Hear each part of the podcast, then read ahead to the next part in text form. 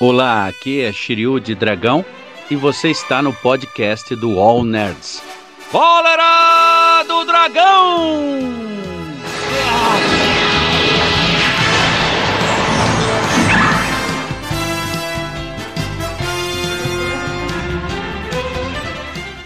Origem, criado por Mark Miller, Ron Wagner e Grant Morrison, o Flash Negro apareceu pela primeira vez em Flash Volume 2, na edição de 138, em junho de 1998. Em síntese, ele é a versão velocista da morte dos quadrinhos. Os caras precisam ser pegos.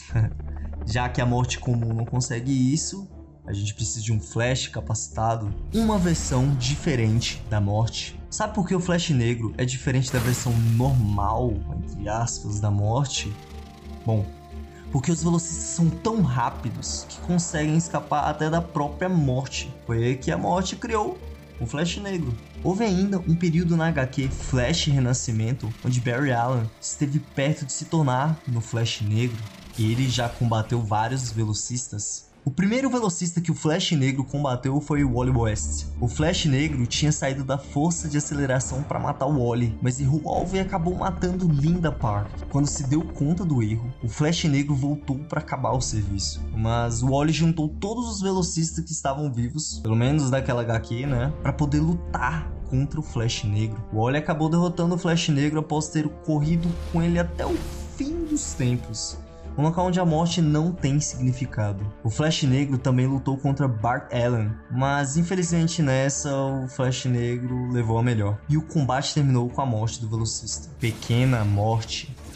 Sim, o Flash Negro é a morte, mas não a verdadeira entidade. Ele é um dos espectros da morte no universo da DC. O Flash Negro entra na mesma categoria do Necron e do Corredor Negro, que também são a morte, mas não a verdadeira, apenas representações. A verdadeira morte da DC Comics, que compreende todo o sentido metafísico da coisa, está encarregada de apagar a luz e trancar as portas da criação quando não houver mais ninguém, é a morte das histórias de Sandman, criada por Neil Gaiman. Eita obra maravilhosa Sandman, negativa. Negativa dá um fio na espinha falar sobre as partes negativas e de antimatéria do universo de si. Nesse caso, o Flash Negro tira seus poderes da força da aceleração negativa. Imaginando o universo de si e todas as suas versões, é mais que natural que esse conceito exista, ainda mais com tantos vilões bebendo da fonte dessa força da aceleração original. É um poder que age como o total oposto de sua versão normal, o que faz total sentido. Quando o Flash Negro precisa ser o oposto dos outros velocistas para levá-los para o além, a levar pro